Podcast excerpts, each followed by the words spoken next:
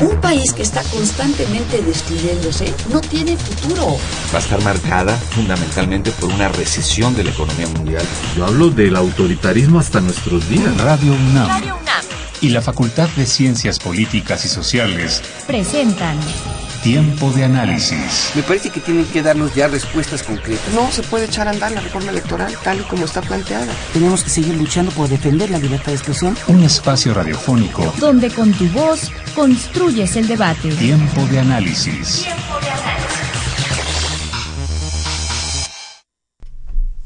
Hola, ¿qué tal? Buenas noches. Les saluda Miguel Tajobase. Esto es Tiempo de Análisis, el programa radiofónico de la Facultad de Ciencias Políticas y Sociales y estamos transmitiendo a través del 860 de la amplitud modulada y vía internet en www.radiounam.unam.mx.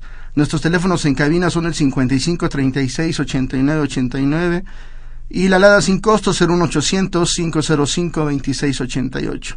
En redes sociales pueden encontrarnos en Twitter, arroba tiempo análisis, y en Facebook, Facultad de Ciencias Políticas y Sociales, guion UNAM. Si les gustó alguno de nuestros programas anteriores, los invitamos a que los escuchen en www.políticas.unam.mx. Esta noche en tiempo de análisis hablaremos sobre el racismo en México y en la mesa nos acompaña eh, Gabriela Iturralde y Cristina Masferrer León. Eh, ambas son maestras en antropología social y también trabajan con una asociación que se llama Afrodescendencias en México. Eh, antes de que pasemos a un panorama general del tema de, este, esta noche, eh, nos hablan un poquito acerca de dónde, dónde son egresadas, todo esto. Bueno, gracias. Buenas noches, Miguel. Gracias por la invitación que nos han hecho a participar en este programa. Bueno, yo me presento rápidamente. Yo estudié la licenciatura en la UNAM, en estudios latinoamericanos, y después hice estudios de especialización, equivalente a una maestría en la Universidad de Barcelona y desde hace mucho tiempo estoy dedicada sobre todo a investigar cuestiones relativas a la población afrodescendiente en general en América Latina y en particular en México. Actualmente colaboro con un programa de investigación que está alojado en la Coordinación Nacional de Antropología del INA y donde estamos trabajando específicamente sobre racismo hacia las personas afrodescendientes en México. Y yo, bueno, muchísimas gracias también por la invitación. Buenas noches a todas y todos. Y eh, yo soy licenciada en etnohistoria por la ENA, la Escuela Nacional de Antropología e Historia, y también estudié psicología. Y después hice una maestría en antropología social por el CIESAS. He estado trabajando primero la niñez y las familias esclavizadas del siglo XVII en la Ciudad de México y después he estado ya trabajando con niños en la Costa Chica de Guerrero y de Oaxaca y he analizado los libros de texto de la SEP, tanto de primaria como de telesecundaria, para analizar cómo es que aparecen los africanos y afrodescendientes este, y también pues los grandes vacíos acerca de, la población afromexicana. Eh, ¿Les gustaría, si ah, para nosotros sería como que muy cordial, si nos comienzan dando un plano general acerca de este tema? Sobre el racismo. Exactamente. Sí, este, habíamos pensado que este también es un, un, tema interesante porque si hacemos un poco memoria, todos nosotros, de la idea que tenemos, de la memoria que tenemos, de lo que hemos ido aprendiendo, normalmente se piensa que México no es un país racista ni en ni los políticos, ni en el ámbito educativo, ni en las conversaciones comunes asumimos o tenemos clara conciencia de que en México persisten prácticas racistas. O sea, formalmente no es un país racista, pero persisten lo que se llaman prácticas racistas, ¿no? Una, una forma de expresión del racismo. Sí, el racismo es básicamente un conjunto de actitudes, de ideas y de comportamientos que se basan en una equivocada idea de que los seres humanos nos dividimos en razas. Digamos que es una doble mentira. Primero está la mentira de que nos dividimos en razas y después está la segunda mentira y es que algunas razas son superiores a otras. Entonces, para combatir el racismo tenemos que estar conscientes primero de que las razas humanas no existen, es decir, los seres humanos todos constituimos parte de una sola raza y en todo caso, si es que llegara a existir las razas, que no existen, si es que llegaran a existir, todas serían iguales en términos de la inteligencia, en términos de las capacidades, este, de la sexualidad, por ejemplo, que es también una idea eh, bastante equivocada.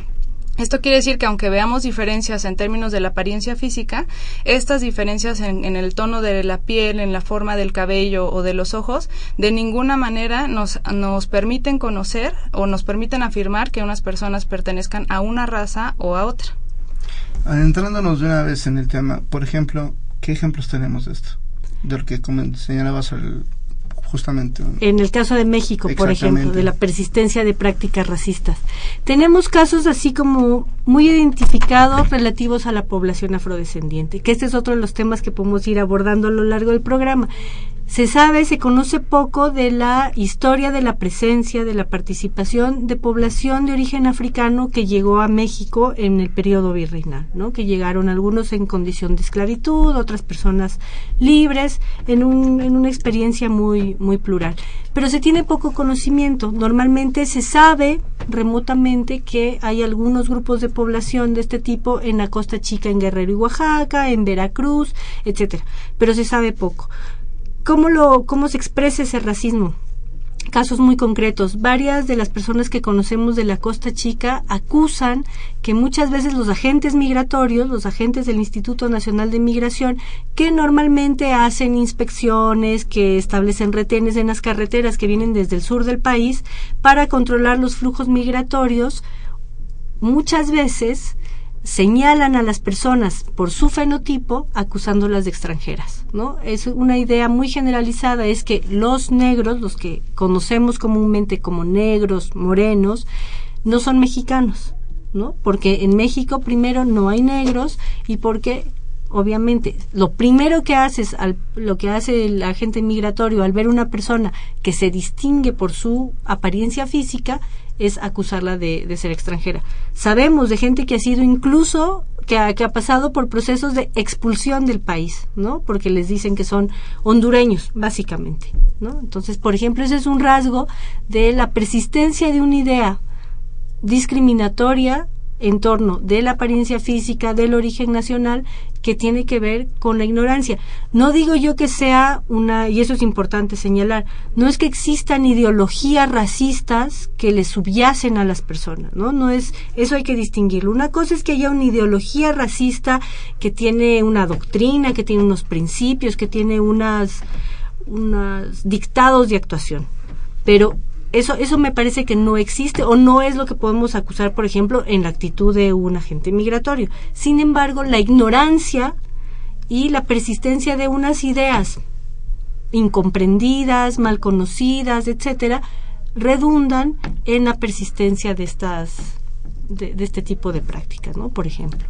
Exactamente, o sea, no hay eh, necesariamente una ideología, pero sí hay estereotipos y prejuicios muy marcados y muy adentrados en, nuestra forma de pensar, que primero nos llevan a, creer que una persona por tener la piel más oscura es extranjera.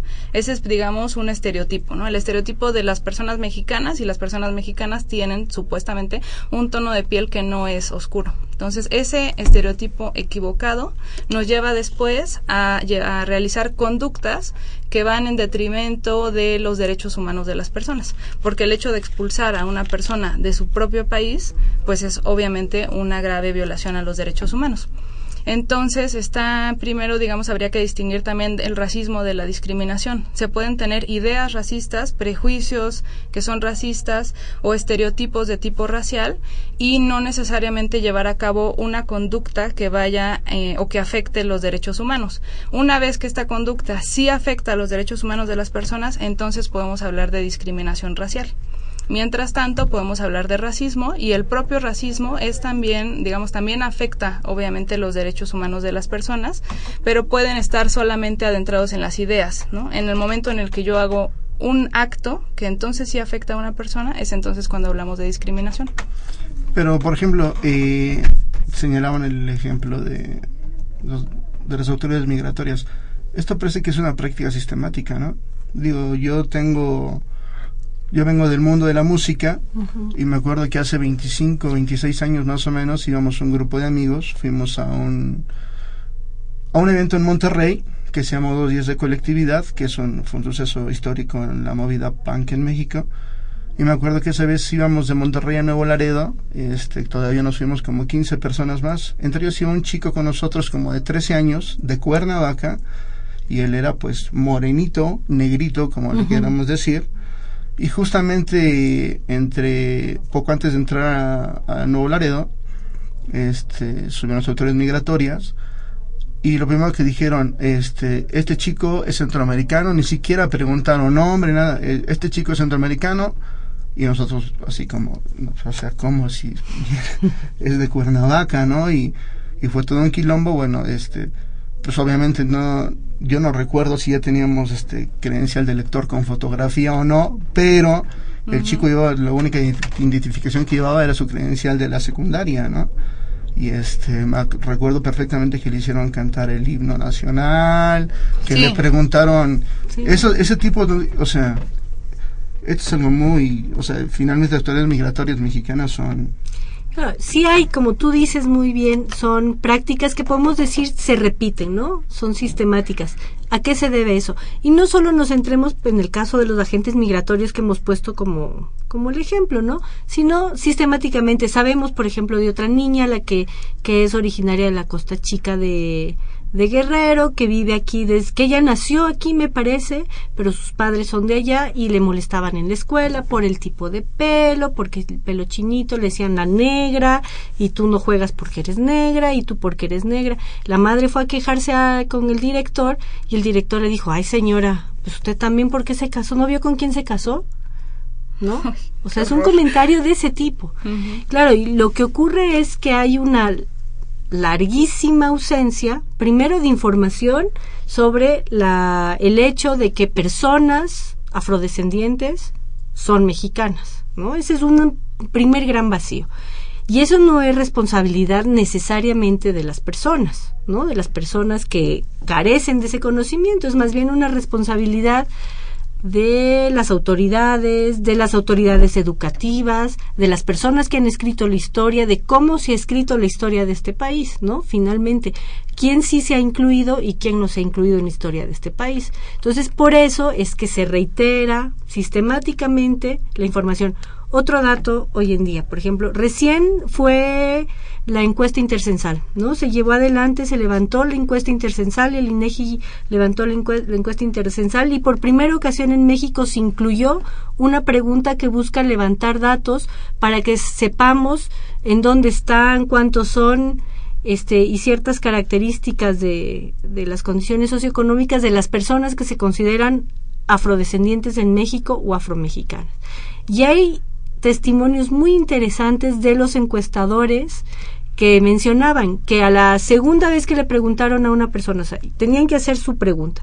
Y el rato de preguntar a la gente cuando le preguntaban, oiga, ¿usted se considera por su historia o su cultura negra, negra o sea, afromexicana o afrodescendiente, se enojaba. La gente se enojaba de la pregunta, ¿no? Entonces...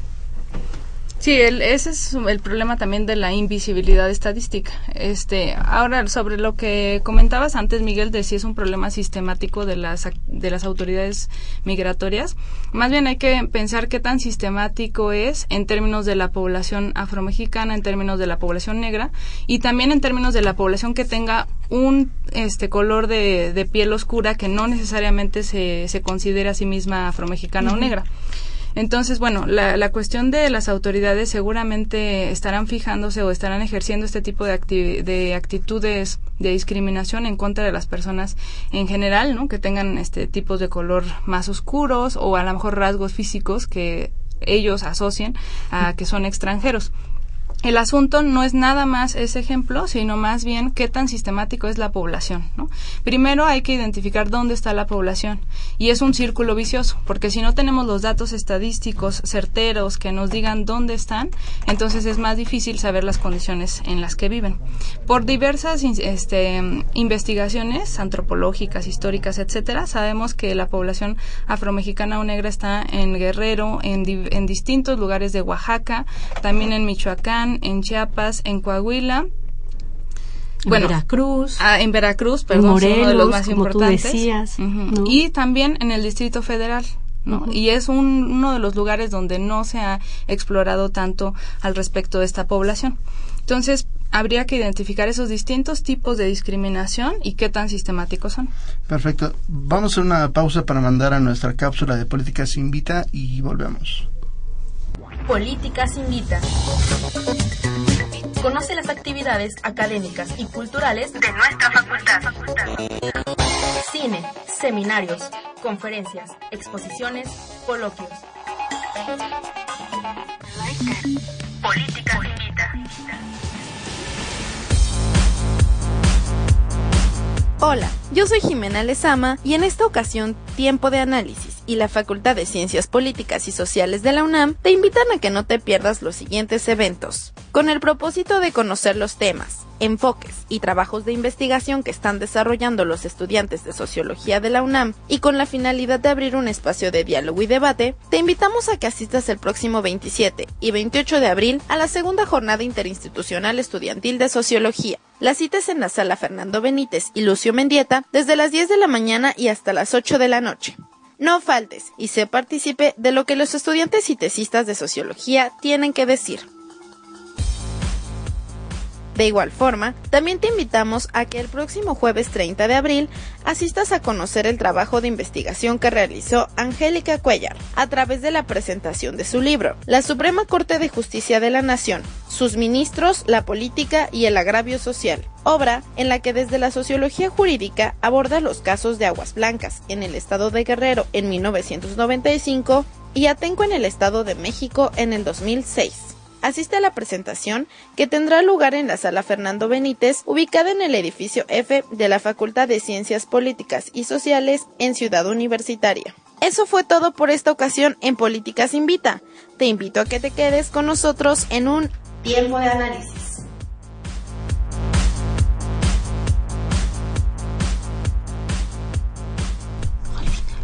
Y bien, ya estamos de vuelta en esto que es tiempo de análisis. Les recordamos nuestros teléfonos para que se comuniquen con nosotros. Cualquier eh, duda que tengan que les quieran preguntar a nuestras eh, invitadas es el 55 36 89 89 y la alada sin costo 01800 505 26 88. También nos pueden mandar sus preguntas por Twitter.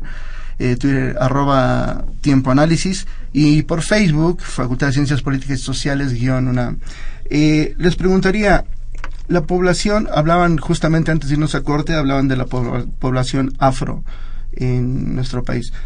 ¿Dónde es dónde está más marcada la presencia? Este, como lo mencionaba Cristina hace un momentito antes del corte, sabemos por las investigaciones, podemos saber que hay lugares en donde por razones históricas es más visible esta presencia, ¿no? Digamos que se ha mantenido, se han mantenido como comunidades más endogámicas, diríamos los antropólogos, y es más visible en los rasgos físicos de las personas la presencia afro. Esto es básicamente en la costa chica de Guerrero y Oaxaca, en algunas regiones de, de Veracruz, en el norte de Veracruz, en Sotavento, etcétera. También en zonas de la Tierra Caliente en Michoacán, en Tabasco, en Chiapas, en Morelos, por ejemplo, ¿no? También en zonas del Bajío también se, es, es visible.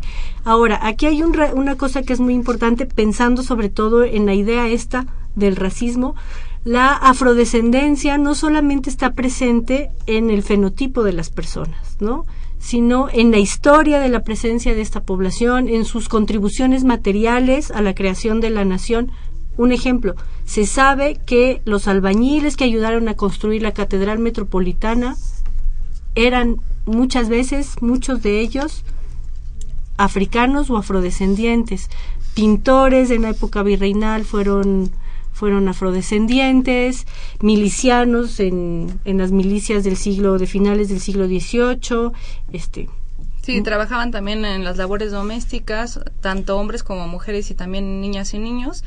Este, pero no solamente estaban, digamos, en este trabajo duro, en las minas, por ejemplo, en las haciendas agrícolas, ganaderas, sino que también hay que considerar los conocimientos que ellos tenían, ¿no? Muchas veces se habla del, de la fuerza bruta, entre comillas, ¿no? De, de esta población y no es para nada el caso. O sea, obviamente trabajaban con la fuerza física, pero lo más importante eran los conocimientos que ellos tenían. Sin, sin sus conocimientos no se hubiera podido producir eh, no solamente azúcar, que es lo más conocido, sino también trigo, la Jamaica tampoco era de aquí.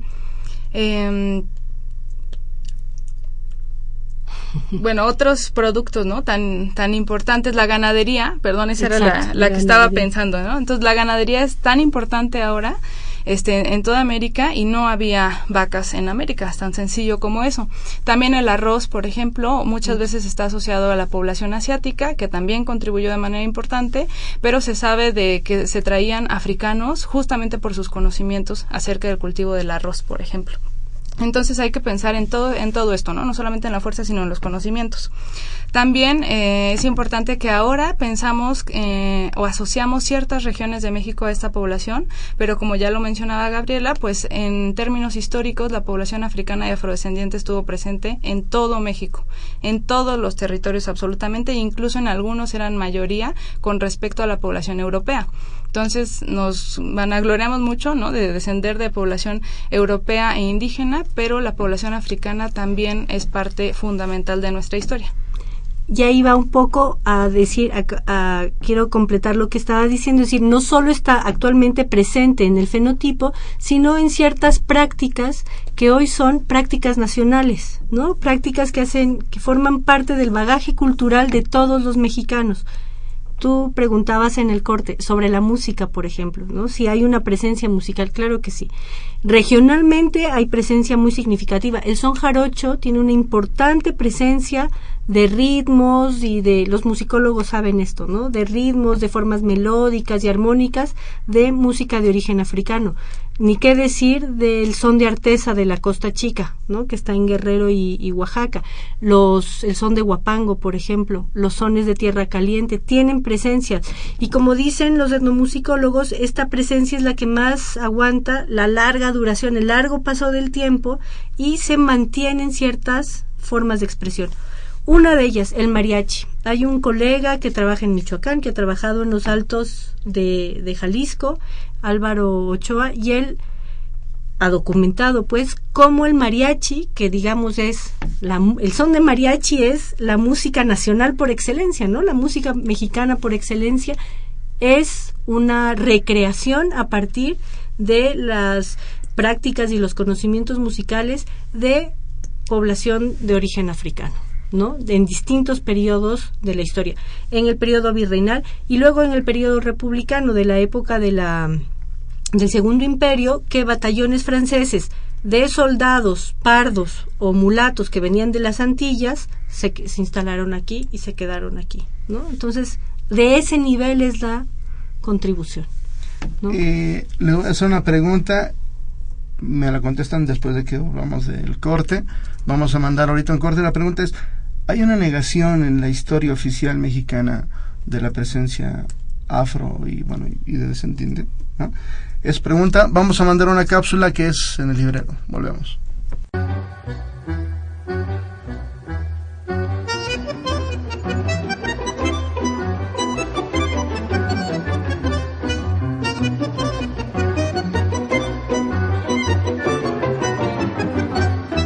En el librero Muy buenas noches, yo soy Jessica Mejía y en esta ocasión, en el librero y tiempo de análisis, te invitan a que leas el libro Michel Foucault, de la arqueología a la bioética. Foucault nació en la segunda década del siglo pasado. Fue un gran estudioso de la filosofía y la psicología y ha destacado por las aportaciones que su pensamiento le dio al mundo a través de trabajos como La historia de la locura en la Edad Clásica, las palabras y las cosas, y por supuesto, Historia de la Sexualidad. No dejes de adquirir este libro coordinado por Luis Gómez, en el que tendrás la oportunidad de conocer el pensamiento de Michel Foucault de la mano de autores como Luca Paltrineri, Jean-François Berthe, Marco Jiménez, Gustavo Álvarez Sánchez, Rita Angulo, Mauricio Lazzarato, Isabel Casigoli y Guillermo Pereira, entre otros. Conoce y compra este y otros libros y revistas editados por la Facultad de Ciencias Políticas y Sociales en la librería que se encuentra en el edificio C de nuestras instalaciones. Eso fue todo por esta ocasión en el librero. Quédate con nosotros en un tiempo de análisis. Y bien, ya estamos de vuelta. Antes de irnos a corte, les preguntaba que si hay una negación en la historia oficial de la presencia afro y de, su descendencia en este país. Sí, si pensamos un poco en el auditorio y le explicamos a qué nos referimos con historia oficial. La historia oficial es esta gran historia que se ha contado sobre el país. La versión, digamos, la versión más extendida, más formal, la que nos han enseñado a todos en la escuela a lo largo de nuestra formación sobre cómo se hizo nuestro país. Ahí es importante mencionar que hay una idea que no, que por un lado tiene una parte de verdad y por la otra un poco de recreación ficcionada, y es que México es un país mestizo. ¿Qué quiere decir esto? Que es el resultado de una mezcla de dos grandes culturas. Una cultura prehispánica del pasado anterior a la arribada de los europeos y luego de la influencia europea. Y se supone que de ahí surge esto que se llama el mestizo mexicano y lo que se conoce comúnmente el mestizaje. Esto se pone en boga, esta idea se generaliza. Es verdad que durante el periodo colonial la gente convivió, se casaron indígenas con afrodescendientes, con europeos, se juntaron, tuvieron hijos, a veces voluntariamente, a veces a fuerzas, etcétera, ¿no? No vamos a entrar en esos detalles. Pero esta idea se generalizó y se siempre en la cuando se escribe una historia se seleccionan partes hay partes que se integran en la escritura de esta historia y partes que se quedan afuera en el siglo XIX después de la independencia es cuando se escribe la historia de lo que hoy conocemos como México y ese momento cuando se está escribiendo la historia es los intelectuales que escriben tienen una serie de circunstancias que les hacen ir escribiendo esta historia ¿no? Es decir, quién es el grupo mayoritario de población, cuáles son las características del proyecto que tienen para este país, este, quiénes sí entran y quiénes no entran en este proyecto. Esto aderezado con que en el siglo XIX justamente es cuando se pone en boga en Europa y en el mundo occidental en general las doctrinas racistas, las doctrinas que, como decía Cristina al principio del programa, asocian una apariencia física con unas cualidades culturales, con unas prácticas culturales y unas cualidades morales y sobre todo unas cualidades que se ajustaban o no al proyecto este del progreso y la modernidad.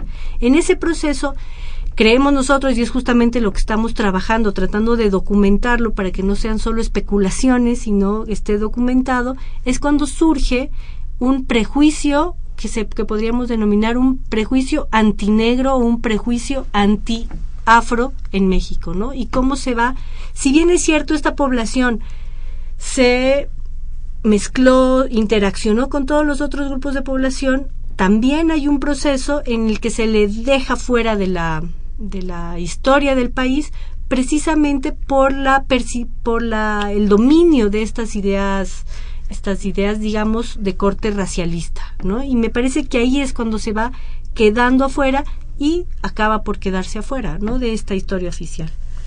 Y ese problema, digamos, de la historia oficial parcial, incompleta y del racismo ya inmerso en esta historia, pues se ve reflejado obviamente en los libros de texto y en los materiales educativos de la SEP y en general, ¿no? En, general en los materiales educativos. Este es un problema porque entonces ni los niños, ni los maestros, ni los adolescentes, y estos niños además van creciendo, ¿no? Entonces se convierten en padres de familia y se hace un círculo de vicioso también terrible.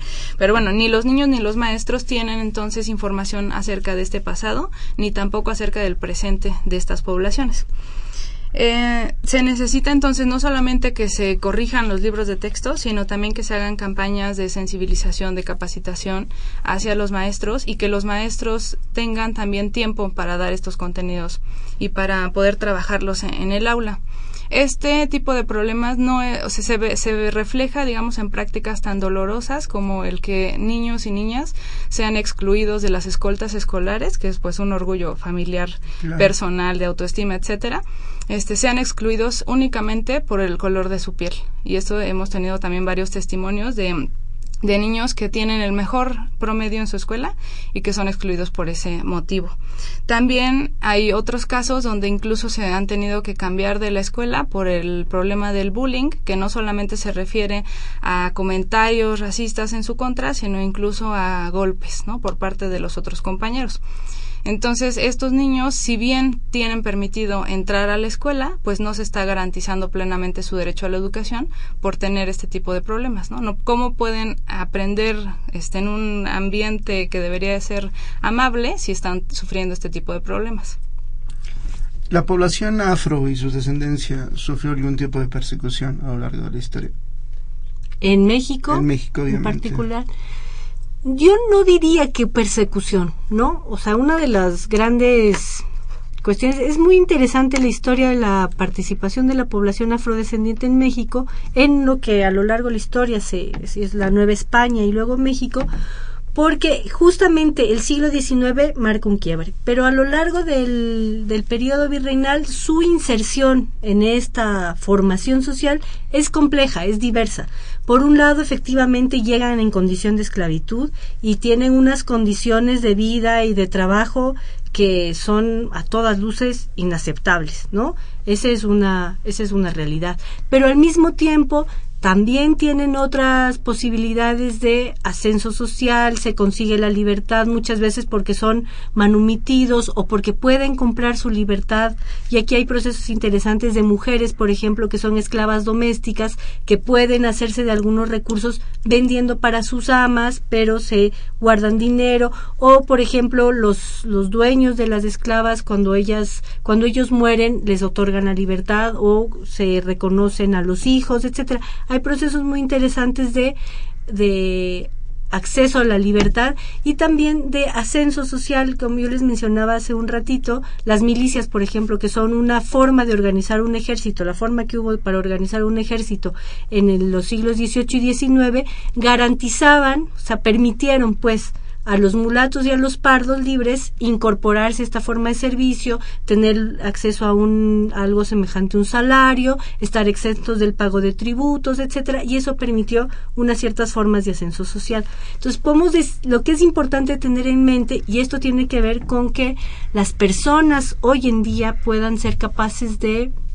reconocer más allá del estigma de la esclavitud, su afrodescendencia. ¿Qué quiero decir con esto? Normalmente asociamos a personas negras o afrodescendientes con esclavo, ¿no? Hay una tendencia a asociarlo. Nunca a nadie le gusta reconocer que uno, por algún motivo, por su historia, por su pasado, por su familia, por su apariencia, hace parte de un grupo que ha sido estigmatizado. O sea, es, es complejo, es un proceso complejo. Y esto se puede empezar a subsanar, digamos, a curar, si sabemos que las personas fueron esclavizadas, porque esta esclavización hacía parte de una enorme empresa económica llevada a cabo por las potencias europeas. En realidad era un gran negocio, ¿no? No tiene nada de las capacidades de unos pueblos y otros, la superioridad o inferioridad de unos pueblos con otros está reflejado ahí. También es importante que supieran, por ejemplo, que se supiera que la inserción fue de diversas maneras, o sea, que se podía haber sido vivir en esclavitud, en condición de esclavitud, y también haber accedido incluso a los más significativos espacios de la representación social. Un dato en ese sentido, se piensa, sabemos o hay evidencias que Morelos, aunque fue inscrito como español, era un mulato, lo mismo que Vicente Guerrero, ¿no? que están inscritos como españoles o como criollos son mulatos. ¿no? Esto quiere decir que llegaron a los niveles más significativos del, en, en, la, en la sociedad. ¿no? Pero de esto se sabe poco. ¿no? Ahora, hablando un poco de, persecución, yo no diría que es un tema de persecución. Lo que es lamentable y lo que es muy significativo es que son personas que están, que viven hoy actualmente la mayoría de ellas en condiciones de marginalidad, ¿no? De marginación y de alta marginación, que conviven y comparten con sus pares indígenas y mestizos o lo que denominamos mestizos por las regiones en las que viven, por la historia de exclusión en condiciones de alta marginación y eso sí podríamos decir hoy que ese es un símil a una situación de persecución, ¿no? En la medida en que limita las posibilidades de tener una vida plena, del ejercicio pleno de los derechos humanos, etcétera. Sí, yo coincido. Más que persecución, habría que considerar que son este, olvidadas, son comunidades olvidados, no solamente por su tono de piel, sino también por ser asociados a una comunidad afromexicana, ¿no? Entonces, están olvidados, por ejemplo, en términos de salud, de educación, en sus comunidades no, no hay, este, no, bueno, no suele haber centros de salud y pues suele haber problemas grandes, ¿no? Ahora estuve en la costa de Oaxaca y también en Guerrero había un problema eh, grande de epidemia de chikungunya y pues la atención de los servicios de salud son mínimos, ¿no? Y lo que suelen hacer es llegar después de que ya la mitad del pueblo o más tiene este el virus de la chikungunya, ¿no? Entonces, ese es un ejemplo muy claro de cómo estas comunidades están olvidadas más que perseguidas. También está hay otro problema que tiene que ver más con el rechazo y con la exclusión, ¿no? Por ejemplo, en términos laborales, pues es más difícil que consigan un trabajo en las ciudades, no digamos en sus pueblos de origen, porque ahí se dedican justamente a trabajar. Esta eh, la situación de pobreza y de marginación alta y muy alta que mencionaba Gabriela no es de ninguna manera porque no trabajen, ¿no? Muchas veces dicen, bueno, son pobres porque quieren, esa es la idea de que, que existe. Y esto de ninguna manera es así, probablemente son, trabajan mucho más que los ricos que, que hay en otros lugares, ¿no? Entonces, bueno, son rechazados de, de puestos eh, laborales que a lo mejor pudieran elevar su nivel socioeconómico, pero yo creo que más que, que, buscar ese tipo de trabajos dentro de sus mismas comunidades debería de haber mayores oportunidades, no solamente educativas, sino laborales, de salud, etcétera. Perfecto, vamos a mandar a nuestra última cápsula y volvemos. Es Cápsulas Invita. Políticas Invita. Conoce las actividades académicas y culturales de nuestra facultad. Cine, seminarios, conferencias, exposiciones, coloquios. Políticas Invita.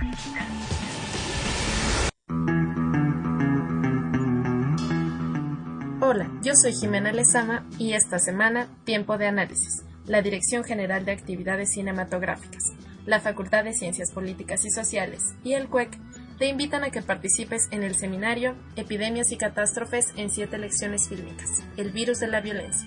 La violencia es el virus consecuencia de factores políticos, sociales, culturales y hasta personales que se reproduce con más frecuencia en nuestra sociedad.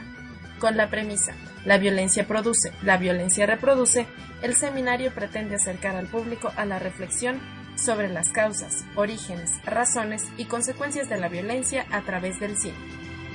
Constará de ocho sesiones que se llevarán a cabo todos los viernes, del 17 de abril al 19 de junio del año en curso, de 17 a 19 horas. Entre las películas que se analizarán están Narcocultura, El acto de matar, Kill Bill, Naranja Mecánica, entre otras. La entrada es gratuita, sin previa inscripción y se otorgará una constancia con valor curricular con el 80% de las asistencias. La cita es en el Salón 104 del CUEC, frente a la Facultad de Ciencias Políticas y Sociales y TV UNAM. Si tienes dudas, envíalas al correo seminariosinepidemias.yahoo.com.mx.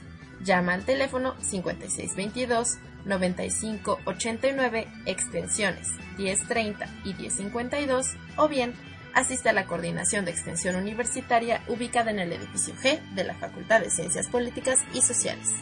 Esto fue todo en Políticas Invita. Sigue con nosotros, esto es Tiempo de Análisis.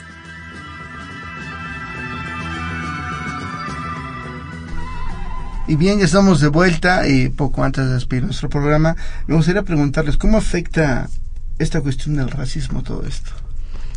Bueno, hay dos cuestiones fundamentales, ¿no? Una es que evidentemente las personas que padecen de esta o que enfrentan esta discriminación, pues son las principales afectadas, son las principales que infectan no solamente en su dignidad, sino también en su autoestima. Pero otra cuestión muy importante es considerar que la discriminación no solamente afecta a esas personas, sino que tiene un efecto negativo sobre la convivencia en general de todo el país, ¿no? Y por eso es que no solamente esas personas tienen que luchar en contra de la discriminación, sino todos en su conjunto. O sea, sí, eso me parece que es muy relevante lo que dice Cristina. Todos debemos tratar de construir, o sea, ¿por qué es importante traer a la discusión, traer a la, hacer conciencia de que es un problema que persiste en México? Porque es muy sutil. ¿no? Porque no es como en los casos, por ejemplo, de Sudáfrica, en donde claramente hasta antes del fin del apartheid había un régimen racista que tenía leyes, códigos y disposiciones. No es como en el caso de la experiencia de la segregación racial experimentada en los Estados Unidos hasta más o menos los años 60 del siglo XX. El tema aquí es que en México persisten, ¿no? Perviven en las prácticas cotidianas, en los chistecitos de, ay, pues cómo te casas con él si de lo que se trata es de mejorar la raza, ¿no? O ay, qué bonito, nació güerito el bebé, ¿no? Dices, ay, bueno, está chistosito, es que está negrito, ¿no? Ese tipo de, de cosas que están todos los días, que están en las conversaciones que tenemos, nos hablan de unas de unas ideas que persisten, que finalmente, como dice Cristina, afectan la convivencia de todos nosotros, ¿no? Pusimos el ejemplo, por ejemplo, de, la niña esta que es originaria de la Costa Chica, que va a una escuela aquí en la Ciudad de México. El caso de las de los niños en las escoltas. No sé si Cristina los tratos, ¿no? También de los maestros, o sea, el hecho mismo de que los maestros piensen que los negros son menos inteligentes afecta en el modo en, de, en el que tratan a estos a estos niños y de hecho hay incluso experimentos este poco éticos, pero bueno, útiles para, para mencionar ahorita, ¿no? Experimentos de cómo afectan las ideas que tienen los maestros sobre los niños en el desempeño de los niños. No porque esos niños sean menos inteligentes, sino por la manera en que estos maestros les enseñan. Entonces, claro, es importante porque en México estas ideas racistas están son muy sutiles, están muy de, muy por debajo de los discursos y de las prácticas cotidianas y es difícil identificarlos, ¿no? Entonces, esta es una de las cosas importantes que hay que tener en mente. Nosotros hemos hablado particularmente sobre la población afrodescendiente. Tenemos que tomar en cuenta, y me refiero otra vez a lo que dice Cristina, de cómo nos afecta a todos, que no solamente es un problema que afecta a la población afrodescendiente, es un problema que afecta también a la población indígena y esta además es un problema que se entrecruza con la discriminación de clase, con la discriminación de género, con la xenofobia. Entonces eso nos va hablando de cómo nuestra sociedad, en, que se dice en términos legales multicultural, pluricultural, incluyente, etcétera, es una sociedad que tiene dificultades para armar una convivencia armónica entre todos nosotros, ¿no? Que eso sería de lo que se trata esto, finalmente, de ir eliminando poco a poco las barreras entre los distintos grupos sociales, ¿no? Bien dicen, ¿no? Que reconocer el problema es la mitad de su solución. Entonces, primero habría que reconocer estos este problema, que es un problema grave, y efectivamente no está tal vez en, de manera legal, no, no hay ninguna ley que nos diga que, que se debe de discriminar a alguien o rechazar o limitar sus derechos. Sin embargo, sí hay leyes incompletas, podemos decirlo así, ¿no? La Constitución política de los Estados Unidos mexicanos es un ejemplo claro de cómo ah, puede haber leyes que si bien no dicen que van a recibir menos derechos, de hecho lo hacen, ¿no? Al no mencionar explícitamente el reconocimiento de esta población. Por eso una de las tareas pendientes que urgen y que ya no pueden esperar más es el reconocimiento constitucional a nivel federal de la población afromexicana o negra. Sí, es a lo que se Cristina se refiere. Hay actualmente desde bueno desde hace varios años, pero actualmente tiene como mucho más impulso, este una lucha que vienen encabezando las organizaciones que hay sobre todo en la Costa Chica de Guerrero y Oaxaca, que buscan ser incluidas como un grupo más constitutivo de esto que se llama la pluriculturalidad del Estado mexicano. Se hace referencia básicamente al artículo 2 constitucional en donde se le reconocen derechos específicos a los pueblos indígenas y las poblaciones afromexicanas esperarían poder contar con el reconocimiento de derechos equiparables a las a los derechos de los de los pueblos indígenas. Y esto es de alguna manera un camino para ir subsanando esto que tú muy bien mencionabas, Miguel, que es esta invisibilización, esta mm, negación ¿no? que hay en la historia oficial y en la idea que tenemos sobre cómo es cómo es nuestro país. Esto es muy relevante si tenemos en cuenta además que el 2015 ha empezado, fue declarado, se declaró al principio de 2015 el decenio internacional de las personas afrodescendientes. Las Naciones Unidas lo declaró y entonces hay 10 años por delante para tratar de cumplir ciertas ciertos retos respecto de la inclusión de la población afrodescendiente, que reitero, esto me parece que es muy relevante, la inclusión de los afrodescendientes no solo beneficia a esas, a esas poblaciones en particular, como la inclusión de los pueblos indígenas no beneficia solamente a esas, a esas poblaciones en particular, sino que nos beneficia a todos, ¿no? Beneficia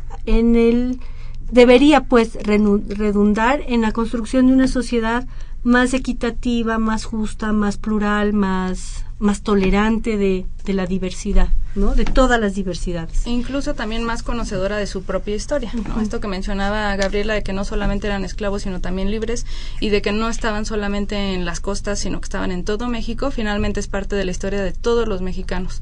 Entonces también por eso necesitamos conocer no solamente el pasado, sino la, el presente.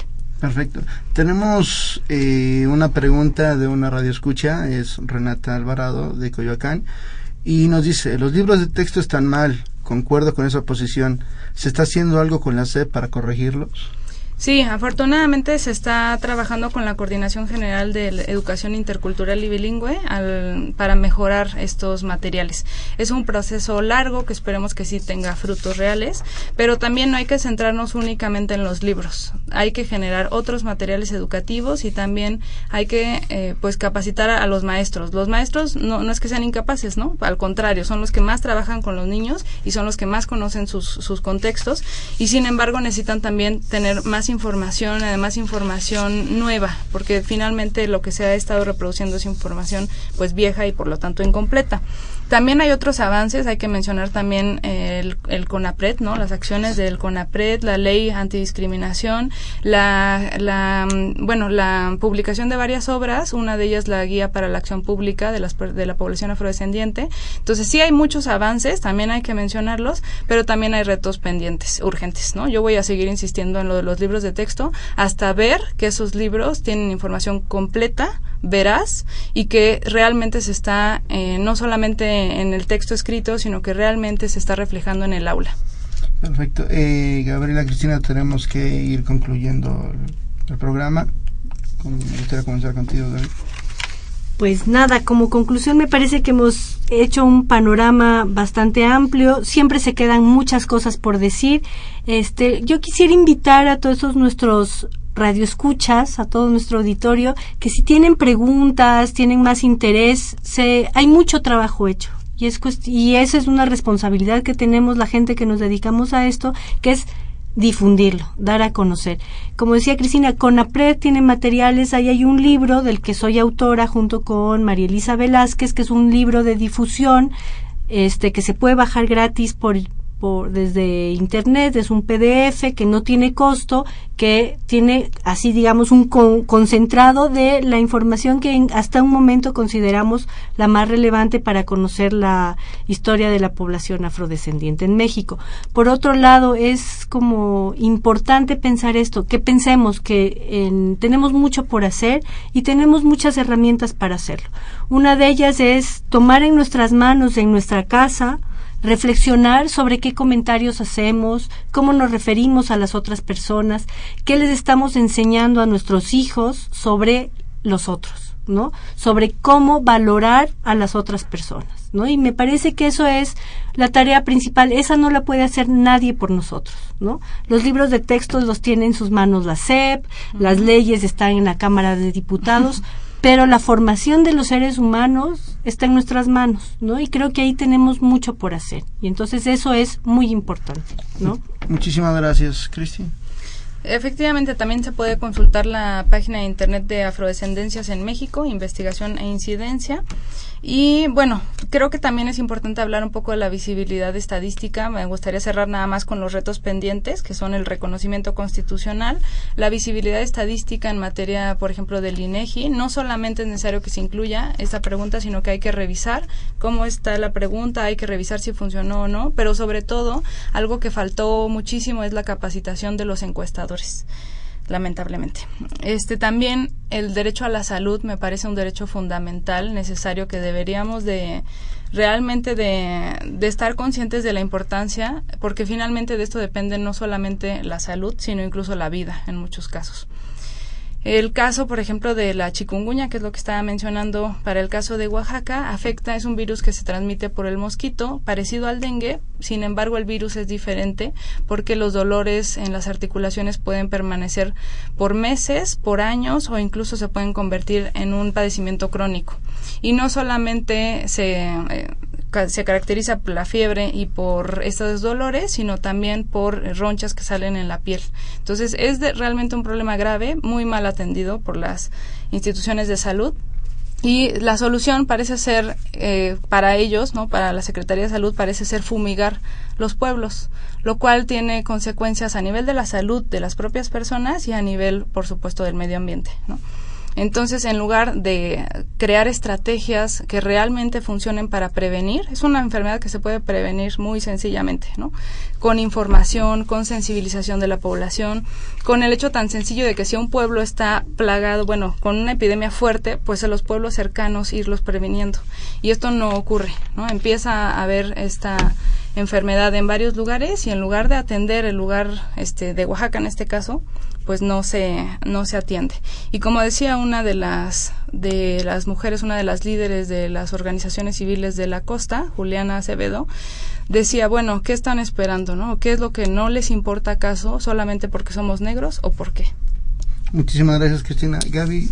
Una última cosa. Este, creo que otra de las cosas que podemos hacer, y retomando esto de lo que ha hecho CONAPRED, CONAPRED tiene un mecanismo, no es que yo quiera publicitar a una institución del, del Estado, pero me parece que es relevante porque ahí hay una herramienta que tenemos los ciudadanos para defender nuestros derechos. En CONAPRED se pueden interponer denuncias, quejas por discriminación por cualquier tipo de discriminación y por discriminación racial. Es importante señalar que a lo largo del tiempo que lleva CONAPRED se han recibido tres denuncias por discriminación racial específicamente. Invitar al público que si son víctimas, si enfrentan discriminaciones raciales, no se queden con eso, que lo hagan público, que lo denuncien, ¿no? Que, que accedan a estos mecanismos es importante. Rapidísimamente hay un curso también en CONAPRED que es sobre el derecho a la igualdad y la no discriminación de la población afromexicana. Se puede tomar, son 10 horas y es gratuito. Ah, perfectísimo. pues bueno, vamos ahora sí a despedir el programa. Eh, muchas gracias por sintonizarnos. Gracias Gaby, gracias Cristi. Y les recuerdo que tenemos una cita el próximo miércoles en punto de las 8 de la noche por el 860 de la amplitud modulado por internet en www.radiounam.unam.mx eh, para hablar sobre la lectura infantil, para hablar sobre la lectura infantil, cómo se lee en México, y nos estarán acompañando María Fernández Miret, Juana Inés de ESA y un integrante de IBI de México, y va a estar conduciendo nuestro compañero Carlos Correa. Eh, no se olviden seguirnos en vía Twitter en arroba tiempo análisis y en Facebook Facultad de Ciencias Políticas y Sociales UNAM. Y también los invitamos a que nos escuchen a que escuchen nuestras emisiones pasadas a través de políticas.unam.mx. Este programa es producido por la Coordinación de Extensión Universitaria de la Facultad de Ciencias Políticas y Sociales, a cargo de Roberto Ceguera. En la coordinación de producción estuvo Claudia Loredo, en la producción Guillermo Pineda, en las redes sociales Jimena Lezama, Jimena Lezama y Elías Lozada, en la cabina y operación Humberto Sánchez Castrejón, muchas gracias maestro. En la continuidad Gustavo López, se despide de ustedes Miguel Tajobase, buenas noches. Esto fue Tiempo de Análisis. Una coproducción de Radio UNAM y la Coordinación de Extensión Universitaria de la Facultad de Ciencias Políticas y Sociales.